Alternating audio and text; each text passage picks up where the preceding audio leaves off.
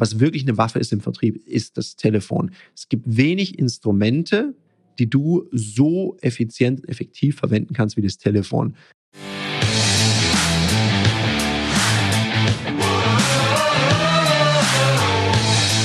Herzlich willkommen bei dem Podcast Die Sales Couch Exzellenz im Vertrieb mit Tarek Abodela. In diesem Podcast teile ich mit dir meine Learnings aus den letzten 20 Jahren Unternehmertum und knapp 30 Jahren Vertrieb. Herzlich willkommen bei einer weiteren Folge von der Sales Couch. Und heute habe ich eine richtig coole Frage gestellt bekommen, nämlich, wo sollte ich als Teilzeitkraft im Vertrieb meinen Fokus legen? Interessante Frage. Könnte ich ganz schnell beantworten, kürzeste Folge ever, auf das Verkaufen natürlich. Okay, das ist wahrscheinlich nicht gemeint gewesen. Was aus der Frage, die ich bekommen habe, leider nicht hervorging, ist, wie viel Prozent Teilzeitkraft? Darum beantworte ich jetzt einfach mal ein bisschen allgemeiner und schadet, glaube ich, nicht auch für Verkäuferinnen und Verkäufer, die das Ganze Vollzeit machen. Ich habe so eine Erkenntnis gehabt. Ich meine, ganz, ganz früher, als ich angefangen habe mit dem Vertrieb, war meine einzige Aufgabe verkaufen, verkaufen und nochmals verkaufen. Und irgendwie, wenn man so einen ganzen Tag für Sales Calls zur Verfügung hat, dann schafft man es auch irgendwie, den Tag damit zu verbringen. Und dann hat sich was bei mir verändert. Nämlich ich habe Führungsverantwortung gekriegt und plötzlich hatte ich manchmal nur eine Stunde Zeit am Tag, um zum Beispiel Termine zu vereinbaren. Das Lustige ist, ich habe teilweise noch mehr Termine vereinbart. Jetzt ist natürlich die Fragestellung, was hat sich verändert? Bin ich so viel besser geworden oder bin ich möglicherweise fokussierter geworden? Ich glaube, natürlich, wenn man regelmäßig trainiert, wird man besser. Ich glaube, Fokus war hier der Schlüssel zum Erfolg. Und die Begrenzung von Zeit immer vorausgesetzt natürlich, dass du zielorientiert bist, hilft dir natürlich auch, dich auf das Wesentliche zu fokussieren. Und darum gilt es, sich hier folgende Fragen zu stellen. Es heißt zwar immer, na, behandle alle deine Kunden gleich und so weiter und so fort. Natürlich gibt es Kunden, die ein bisschen wichtiger sind oder die mehr Potenzial haben als andere, je nachdem, wo du stehst und was auch deine Aufgabe ist.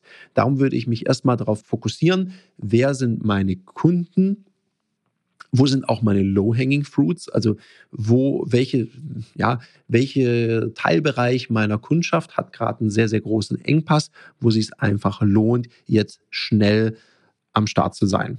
Darauf würde ich mich mal konzentrieren. Dann unbedingt weglassen dieses ganze Quietschi-Quatschi mit den Kollegen was da manchmal gemacht wird, dann wird immer erzählt, ach, der Kunde war schwierig und der und ach, herrje, und jetzt im Sommer ist gerade eh schwierig mit der Erreichbarkeit. Dieser Jammerclub, ganz, ganz schwierig. Lass das unbedingt weg. Dafür hast du eh keine Zeit, wenn du in Teilzeit arbeitest.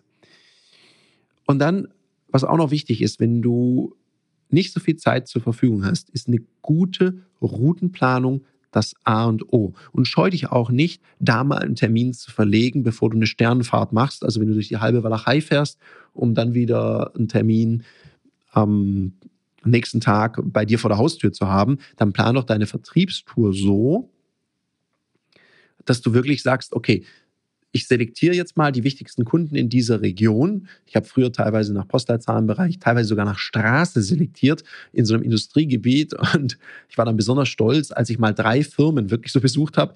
Erste ganz früh morgens, dann bin ich einmal über die Straße gelaufen, zweimal über die Straße gelaufen und ich konnte mein Auto die ganze Zeit bei der ersten Firma stehen lassen. Das war natürlich super. Ist natürlich auch ein bisschen ein Zufall, wenn du drei Potenzialkunden so dicht beieinander hast. Da waren auch noch ein paar mehr. Dann habe ich gesagt, Mensch, komm, die, diesen Bereich grase ich mal ab und terminiere das. Und habe dann auch beim zweiten natürlich schon erwähnt, ich bin ja eh in der Straße, sehr witzig, das wäre ja cool. Und einer der drei hat sogar einen Termin von sich verlegt, um diesen Termin möglich zu machen. Also gute Routenplanung ergibt da ganz viel Sinn. Wenn ich schon über Routenplanung spreche, spreche ich mal über ein anderes Wort mit R, nämlich Remote Sales.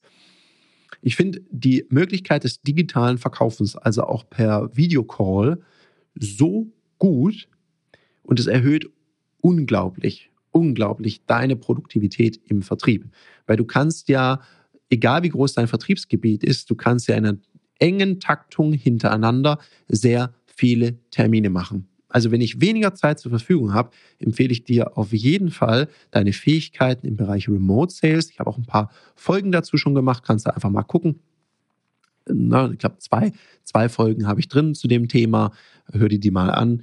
guck, dass du im Remote Sales einfach besser und besser wirst.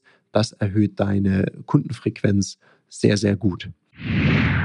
Jetzt mal was anderes. Wann trainierst du eigentlich deine Führungs- und Verkaufsfähigkeiten? Jetzt hast du hoffentlich nicht gesagt, immer in meinem Alltag. Das geht nämlich besser, weil Profis trainieren nicht im Wettkampf. Da wird Leistung abgerufen. Aus dem Grund bieten wir dir in einem geschützten Raum mit Gleichgesinnten auf unserer Plattform Ludoki Online die Möglichkeit zu trainieren, dich auszuprobieren, egal ob das jetzt Verkaufen ist, dafür gibt es Termine oder auch das Führen ist. Unter www.ludoki.com Termine kannst du dir ab 49 Euro an Termin sichern. Also buch dir dein Ticket und jetzt geht's heiter weiter mit der Sales Couch. Und dann ein Medium. Ich weiß, viele sagen, ich mache Social Selling, ich mache viel Social Media und sind den ganzen Tag da so ein bisschen am Daddeln.